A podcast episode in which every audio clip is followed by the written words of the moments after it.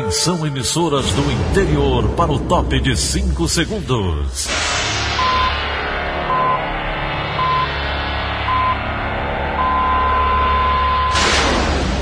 A Verdinha leva o som cada vez mais longe. Rádio Sul Cearense de Brejo Santo, Cristal de Quixeramobim, Iracema de Ipu, Jornal Centro-Sul de Iguatu, Macambira de Poeiras, Tabajara de São Benedito, Oroz FM, Pioneira de Forquilha, Itataia de Santa Quitéria, União de Camocim, Educadora do Cariri do Crato, Líder FM de Itapipoca, Aquarela FM de Miraíma, Liberdade de Itarema, Carinhosa de Acopiara, Sertão Central de Senador Pompeu, Vale do Salgado de Lavras da Mangabeira, Vale FM de Nova Russas.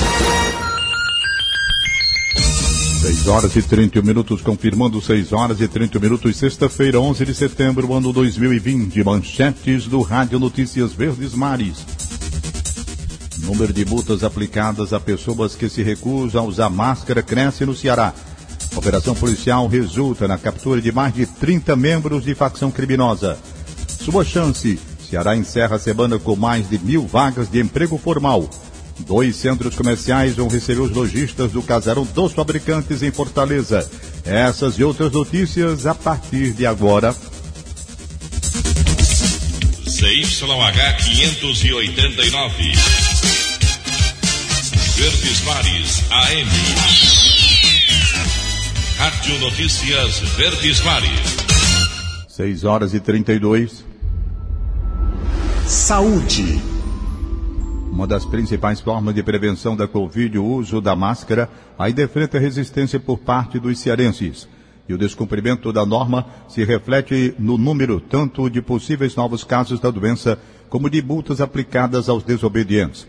Confira mais detalhes com Ana Beatriz Farias. Até o dia 31 de agosto, 99 pessoas tinham sido abordadas pelos fiscais e tinham se recusado a seguir as instruções necessárias em Fortaleza. Esse número cresceu em 48% até o feriado de 7 de setembro, com um total de 147 pessoas abordadas que se recusaram a cumprir as normas. Todos que não aceitaram as orientações foram multados. Já foram executadas cerca de 27 mil abordagens desde o início da determinação da lei. Ana Beatriz Farias para a Rádio Verdes Mares. Agora a gente atualiza os números da pandemia no Ceará. De acordo com a plataforma IntegraSUS, o estado tem 224.847 diagnósticos da doença. Já os cearenses que perderam a vida por causa da infecção somam mais de 8.600. A taxa de letalidade continua em 3,9%. A taxa de letalidade continua em 3,9%. E de quarta para quinta-feira, quatro óbitos foram notificados em todo o estado do Ceará. A boa notícia é que os pacientes recuperados da doença já são quase 200 mil pessoas. O secretário da Saúde do Ceará, doutor Cabeto, nega que o Estado tenha registrado aumento da média móvel de mortes por Covid-19 no fim de agosto. Em balanço divulgado pelo consórcio dos veículos de imprensa do Brasil na última quarta-feira, o Ceará apareceu como a única federação a apresentar alta de 19% nos óbitos pela doença. Segundo o gestor, a metodologia do consórcio não reflete o cenário atual. A declaração foi dada ontem, durante coletiva. Em nenhuma região do Ceará acréscimo de, nem de número de casos, nem de número de óbitos. Mesmo com o nosso aumento da testagem, né, nós tivemos aumento com, com, a introdução do centro de testagem da Fiocruz, né, nós já fazíamos perto de 3 mil exames dia e estamos evoluindo para 13 mil, né, e isso é, não tem se mostrado é, como um fator importante. Segundo dados da Secretaria da Saúde, entre 27 de agosto e 2 de setembro, a média era de 14 óbitos por dia, número que caiu para 9 na semana seguinte. O ministro interino da Saúde, Eduardo Pazuello, cumpre hoje a agenda aqui na capital cearense. Ele vai participar da cerimônia de lançamento das ações de educação em saúde em defesa da vida. Segundo o acordo com o governo federal, essa é uma estratégia que inclui qualificar profissionais da saúde, educação e sociedade para a prevenção de indicadores negativos e a adoção de práticas em defesa da vida. O evento vai acontecer de amanhã, pela manhã de melhor, em uma faculdade particular aqui da capital. Há exatos seis meses, a vida da humanidade mudava bruscamente. Foi no dia 11 de março que a Organização Mundial da Saúde declarava a pandemia do novo coronavírus, provocando o confinamento de pessoas no mundo inteiro. Sérgio Ripardo. Tivemos de nos acostumar a usar máscara, a limpar as mãos com álcool em gel, a manter a distância de até dois metros ou quem pode trabalhar em casa. Em seis meses de pandemia, o novo coronavírus já matou mais de 900 mil pessoas no planeta. Desde a gripe espanhola em 1917 e 1918, uma pandemia não matava tanto. A OMS não tem ainda previsão de quando a pandemia chegará ao fim. O início da vacinação em massa só está previsto para o ano que vem, embora alguns países, como os Estados Unidos e a Rússia, já tenham planos de imunizar suas populações ainda em 2020. Os desafios das autoridades do mundo inteiro são hoje reduzir as mortes pelo novo coronavírus e retirar suas economias da recessão. O desemprego aumentou, a renda caiu, as famílias e as empresas se endividaram. A recuperação econômica já começou, graças principalmente às ajudas financeiras, como o pagamento do auxílio emergencial. As equipes de saúde, considerados os verdadeiros heróis no combate à Covid-19, ainda têm muito trabalho pela frente. No Brasil, ainda temos mais de 600 mil pacientes sendo acompanhados. Há o temor de que, após a retomada das atividades econômicas, haja uma nova onda de contágios. Em algumas cidades já se vê o ressurgimento do vírus e o aumento dos contágios. A pandemia não acabou, não podemos ainda relaxar os cuidados. Daqui a seis meses ainda estaremos vivendo nesta pandemia. Resta esperar que a OMS já tenha uma previsão de quando poderemos abandonar as máscaras e abraçar nossos amigos e parentes sem medo. Sérgio Ripado para a Rádio Verdes Mares. 6 horas e 37. Segurança. O Ministério Público do Ceará denuncia quadrilha por morte de motorista de aplicativo. Liabe Monteiro tem os detalhes. A 94ª Promotoria de Justiça de Fortaleza denunciou oito suspeitos de terem assassinado o motorista de aplicativo Alexandre Fernandes, de 32 anos, em agosto deste ano. O homem estava desaparecido havia dois dias, quando o corpo dele foi encontrado às margens da BR-116, entre os municípios de Itaitinga e Aquiraz, na região metropolitana de Fortaleza.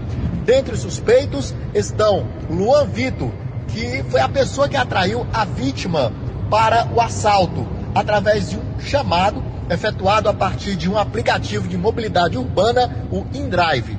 E Osório, que teria abordado Alexandre e anunciou o assalto, mandando a vítima ficar calma. Osório teria é, mandado Alexandre parar o carro e estacionar para que Luan Vitor entrasse no veículo. Alexandre teria se assustado com a chegada do comparsa e não quis seguir adiante. Tentou tirar o cinto de segurança e segurar a arma de Osório. Em seguida, os dois dispararam projéteis de arma de fogo no motorista. Os demais acusados participaram da ocultação do corpo e também do roubo e da ocultação de provas que pudessem levar as investigações para o grupo criminoso.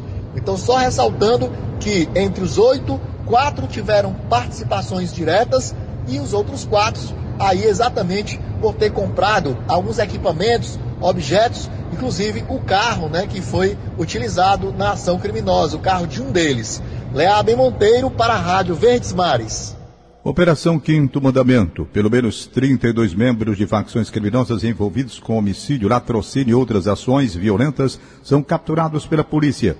O nome da força-tarefa se refere ao mandamento da lei de Deus: não matarás. Vamos saber mais detalhes com Marcela de Lima.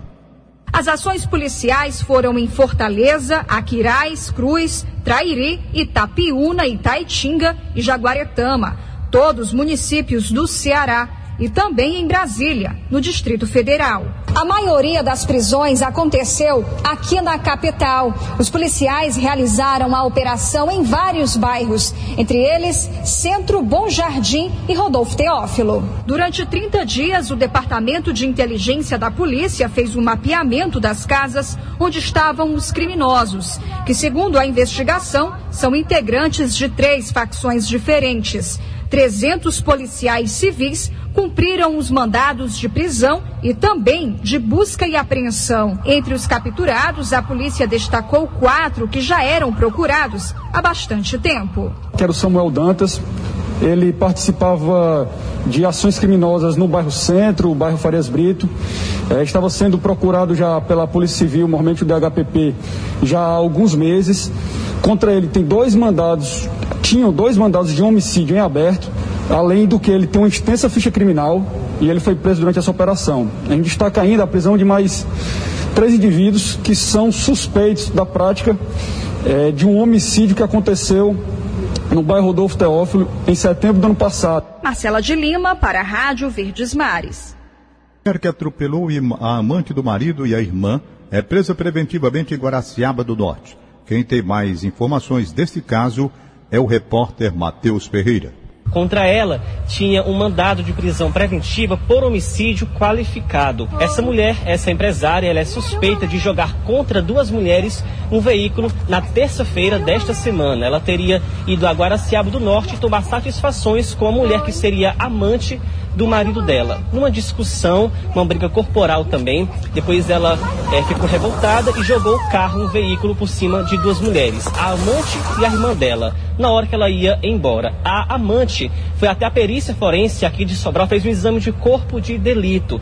Já a irmã dessa mulher, da a segunda vítima, ela permanece aqui em Sobral internada. Agora a polícia segue investigando esse caso. Todos os vídeos que foram feitos por testemunhas contribuíram com essas investigações e agora a polícia vai ouvir mais pessoas que têm relação com esse caso. Matheus Ferreira, da região norte, para a Rádio Verdes Mares. A Casa da Mulher Brasileira em Fortaleza retoma as atividades presenciais em parte dos serviços. Quem tem os detalhes é Vânifer Monteiro. Pois é, a Casa da Mulher Brasileira está retomando aos poucos esse atendimento presencial. E agora o que retomou foram os centros é, de referência, são dois centros aqui na Casa da Mulher Brasileira, e também os serviços de autonomia econômica. Eles estão funcionando de 8 da manhã até as 7 da noite. Então, para você que talvez precise desses serviços e para essas pessoas que conheçam alguém que precisa e ainda não sabe como é que funciona a Casa da Mulher Brasileira, é o seguinte: esses centros de referência, eles dão um apoio psicossocial para essas mulheres que já chegam aqui vítimas de violência doméstica. Tem serviço de psicologia, terapia ocupacional, assistência social e advocacia. Sempre essas mulheres, elas são recebidas por profissionais mulheres, até para ficarem mais ainda confortáveis, já que já passaram por um momento tão triste, um momento tão delicado da vida. E o setor de autonomia econômica é exatamente para dar autonomia econômica, o nome já diz tudo, para essas mulheres. E oferece vários cursos. É uma infinidade de cursos, por exemplo, recepcionista, designer de sobrancelhas, barbearia, enfim, essas mulheres, elas têm a chance, depois de ter passado por uma violência doméstica, de aprender um novo ofício e, quem sabe, colocar em prática para ter essa autonomia econômica. Agora, é importante salientar que esses serviços, eles estão de volta presencialmente, mas a Casa da Mulher Brasileira, ela nunca parou. Por exemplo, a delegacia, que é a porta de entrada para a Casa da Mulher Brasileira, né, quando elas chegam vítimas, ela sempre funcionou, continuou funcionando, mesmo agora durante esse período de isolamento social, 24 horas e continua presencialmente. Então, a mulher que está passando por algum problema em casa pode vir aqui na Casa da Mulher Brasileira, que será atendida pela delegacia. Vani Monteiro para a Rádio Verdes Mares. O número para contato com a Casa da Mulher Brasileira é 85 código da nossa cidade, 3108 2996. Sandro Caron é oficialmente o novo secretário da Segurança no Ceará. A posse dele ocorreu ontem de manhã e foi transmitida ao vivo pelas redes sociais do governo. No discurso, ele agradeceu a oportunidade e destacou que vai dar sequência ao trabalho desenvolvido nos últimos anos. Com a chegada do novo secretário, o comando da Polícia Militar também muda. Aron escolheu o coronel Márcio Oliveira para o cargo de comandante da corporação. Ele assume no lugar de Alexandre Ávila. 6 horas e 45 minutos, 6 e 45 instantes. PDT define nome que vai disputar a Prefeitura de Fortaleza em novembro. Rádio Notícia Verdes Mares. 6 e 47 Política. Eleições 2020. Mais um candidato à Prefeitura de Fortaleza definido.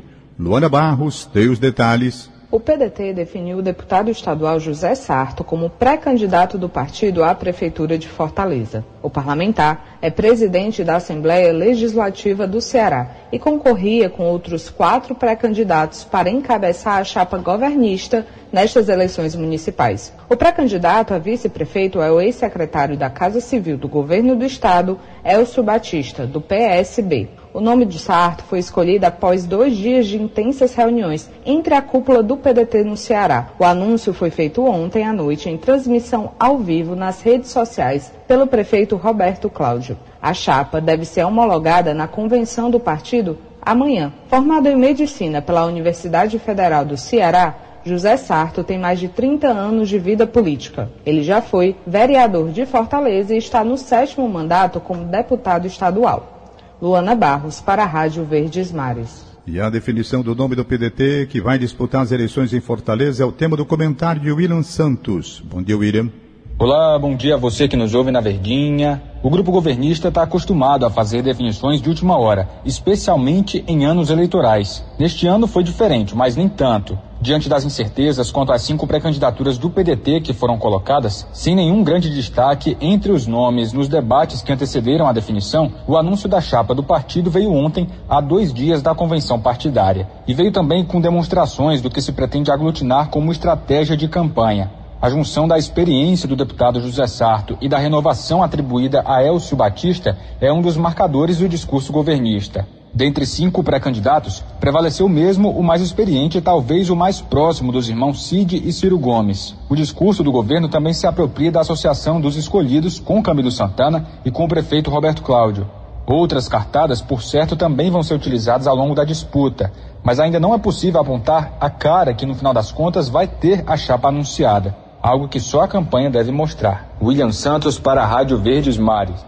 Uma boa notícia para empresas que têm dívidas relacionadas ao ICMS e donos de veículos com débitos do IPVA. A Assembleia Legislativa aprova programa de refinanciamento de dívidas de impostos estaduais. Com a medida, as pendências podem ser parceladas. Os detalhes estão com Letícia Lima. O programa de renegociação das dívidas foi enviado pelo governo do estado para a Assembleia Legislativa e aprovado por unanimidade. Ele permite que empresas refinanciem débitos contraídos neste ano do Imposto sobre a Circulação de Mercadorias e Serviços, o ICMS. Essas dívidas poderão ser parceladas em até 12 vezes com 100% de desconto nos juros e nas multas. O cearense que estiver com o pagamento atrasado do Imposto sobre a Propriedade de Veículos Automotores, o IPVA de 2020, também poderá parcelar a dívida em três vezes. O governo do estado espera recuperar 70 milhões de reais em dívidas acumuladas por contribuintes. A população poderá aderir ao programa até 30 de outubro deste ano. A inscrição deverá ser feita pelo site da Secretaria da Fazenda, mas esse detalhe ainda será confirmado quando a lei for sancionada pelo governador Camilo Santana. Letícia Lima para a Rádio Verdes Mares. 6 e 50 Cidade. O Centro de Zoonoses do Posto Paulo Marcelo, no centro de Fortaleza, volta a atender diariamente. Sobre o assunto, o repórter Arnaldo Araújo conversou com a gerente da Célula de Vigilância Ambiental do município, a gente sabe da importância de cuidar dos animais nesse período de pandemia. Além dos nossos cuidados, a gente também deve ter atenção, não parar com os cuidados para os nossos pets. E aqui em Fortaleza tem um novo serviço à disposição da comunidade. É o box de zoonoses que funciona em anexo ao posto de saúde Paulo Marcelo, no centro de Fortaleza. Na realidade, a gente está fazendo a reentrega desse box de zoonose estruturado de volta à população. A gente chama a atenção que aqui a gente vai ter o atendimento veterinário diariamente, inclusive finais de semana e feriados, de 8 às 12 e de 13 às 17 horas. A população pode vir aqui que ela vai encontrar um suporte para o exame, teste rápido de diagnóstico da leishmaniose ou calazar. Além disso, a vacinação antirrábica também funciona nesse horário normalmente, pode trazer o animal. E agora o diferencial, que é o retorno do atendimento clínico do médico veterinário. Então ela pode trazer o seu animal, caso tenha alguma suspeita de doença, não só zoonose, que o médico veterinário ele vai fazer a análise e vai dar as devidas orientações para a pessoa do que ela deve fazer. Precisa agendar ou só chegar aqui e ser atendido? Não, sem necessidade de agendamento, ela deve chegar e ser atendida. A gente só chama atenção, claro, pelas questões do coronavírus, dos cuidados que a população deve ter ao vir. O uso de máscaras, o distanciamento, todas essas que a gente já sabe que são amplamente divulgadas. Outro cuidado envolvendo também os animais, toda essa questão, é a campanha de vacinação antirrábica que começa nesta semana aqui em Fortaleza, né? Como é que vai ser esse ano? É, perfeito. A gente chama a população para sábado, dia 12, realmente de 8 às 17 horas. São mais de 200 postos então, no município de Fortaleza realmente para poder fazer esse atendimento. Ele vai ter ou uma base para vacinação nele, ou nele vai ter informação de qual local mais próximo que a população pode procurar. Arnaldo Araújo para a Rádio Verdes Mares. O posto Paulo Marcelo fica na rua 25 de março, número 607, no centro da cidade. O horário de atendimento é de 8 da manhã ao meio-dia e de 1 da tarde às 5. Casarão dos Fabricantes, permissionários do prédio que pegou fogo decidem retornar às atividades em outros dois centros comerciais. Quem tem os detalhes é André Alencar. A decisão foi tomada em uma assembleia e os permissionários vão trabalhar agora em outros dois prédios em frente ao casarão dos fabricantes e também em frente à Catedral Metropolitana de Fortaleza, no centro da cidade. Para retornar às atividades, os permissionários tiveram redução da taxa de manutenção e o prazo para começar o pagamento também foi estendido de dois meses para um ano. Os representantes do casarão disseram que estão aguardando permissão dos técnicos da Secretaria de Urbanismo e Meio Ambiente da Prefeitura para iniciar as obras de escoramento. Mas a Selma negou responsabilidade da liberação da entrada para as obras. André Alencar, para a Rádio Verdes Mares. Em Juazeiro do Norte, moradores do bairro Jardim Gonzaga estão sem abastecimento d'água há 15 dias. Detalhes com Tony Souza. Olá, um abraço, amigos da Rádio Verdes Mares. Os moradores do bairro Jardim Gonzaga, um bairro populoso de Juazeiro do Norte, reclamam bastante pela falta de água. Segundo eles, são aproximadamente 15 dias sem ter o precioso líquido caindo das torneiras. Muita gente que tem caixa d'água acabou demorando um tempo mais. Só que quem não tem a caixa d'água, aí a situação ficou mais complicada. Nesse período de pandemia, então, nem se fala. Onde se pede tanto a questão da limpeza, da higienização, como lavar as coisas, como tomar banho, lavar as mãos sem água. Pois é, o que não falta no Jardim Gonzaga é reclamação por parte dos moradores. É, eu liguei para lá já umas 10 vezes já. É, e ele sempre fala que aqui tá com baixa pressão de água, mas tá vindo água, só que não vem. Na minha casa já tem 15 dias.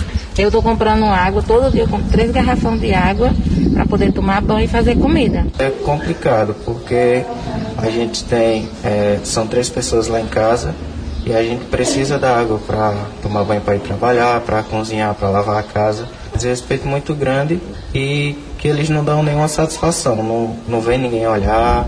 Tá aí, né? Pessoal ainda reclamando da falta de respeito, que cobra, cobra, cobra, liga para a CAGES, mas a solução não chega. Procuramos a CAGES e, através de nota, a nossa produção, a CAGES informou que realizou ajustes operacionais no sistema de água que abastece o bairro Jardim Gonzaga, em Juazeiro do Norte. O retorno da distribuição está sendo de forma gradativa, segundo a empresa. O equilíbrio completo do sistema se dará em 48 horas, foi o que disse a CAGES através de de nota, a gente vai ter que aguardar para ver se realmente a água vai chegar no bairro Jardim Gonzaga. Tony Souza, de Juazeiro do Norte, para a Rádio Verdes Mares. 6 horas e 55 minutos. Agora, direto da redação integrada do Sistema Verdes Mares, a jornalista Lena Sena traz as mais recentes informações. Bom dia, Lena. Bom dia, Tom.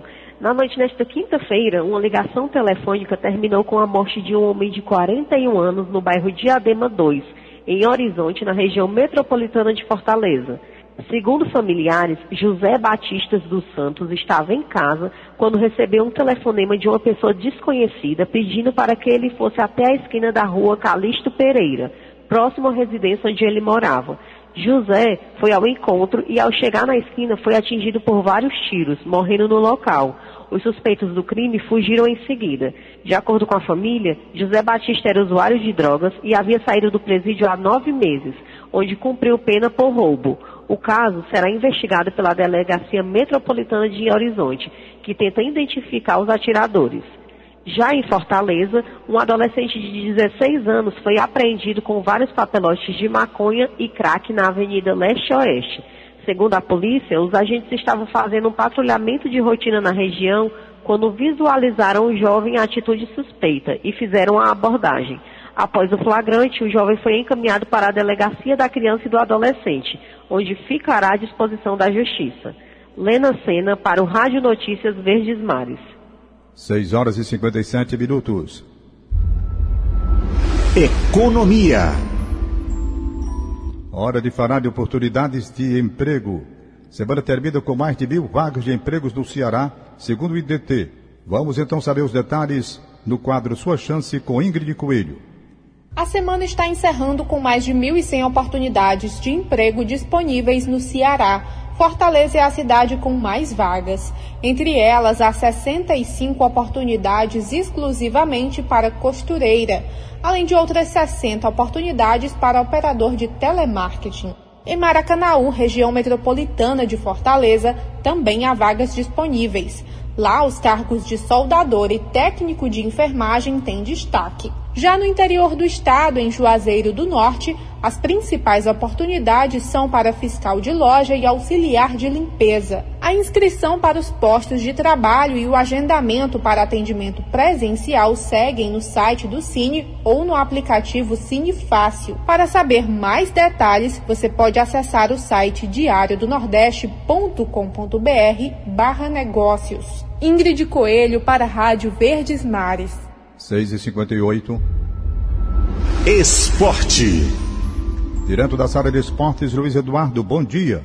Bom dia, Campeonato Brasileiro da Série A. O time do Ceará foi até Porto Alegre ontem, no estádio Beira Rio, mas perdeu para o Internacional pelo placar de 2 a 0. Os dois gols da partida, marcado pelo ex-jogador do Ceará, Thiago Galhardo, que segue na artilharia do Campeonato Brasileiro com oito pontos ganhos. O Inter, com a vitória, chegou a 20 pontos e segue na liderança, seguido do Flamengo com 17 e do Palmeiras com 16 e o São Paulo também tem 17 pontos. O Ceará caiu para a 12 segunda colocação, tem 10 pontos ganhos, nove jogos, três vitórias, um empate e cinco derrotas. O Ceará agora já pensa na próxima rodada, a décima do Brasileirão, que para o Ceará irá acontecer domingo às 18 horas no Castelão, Ceará, contra a equipe do Flamengo. Fortaleza também domingo pela décima rodada joga na Arena do Grêmio 16 horas contra o Grêmio Futebol Porto Alegrense. Luiz Eduardo para a Rádio Verdes Mares. Sete horas. Acabamos de apresentar o Rádio Notícias Verdes Mares. Redatores Elone Pomuceno e Roberto Nascimento. Áudio Augusto Assunção contra a regra Línia Mariano. Supervisor de Programação Kleber Dias, diretor de Programação Fábio Ambrosio, editora de núcleo Diana Ribeiro, diretor de jornalismo Delfonso Rodrigues. Mais informações, acesse verdinha.com.br ou facebook.com barra verdinha 810. Em meu nome, Tom Barros, tenham todos um bom dia. Segue a voz bonita de Daniela de Lavor com o programa Paulo Oliveira. De segunda a sábado, seis e meia da manhã. Rádio Notícias Verdes Mares.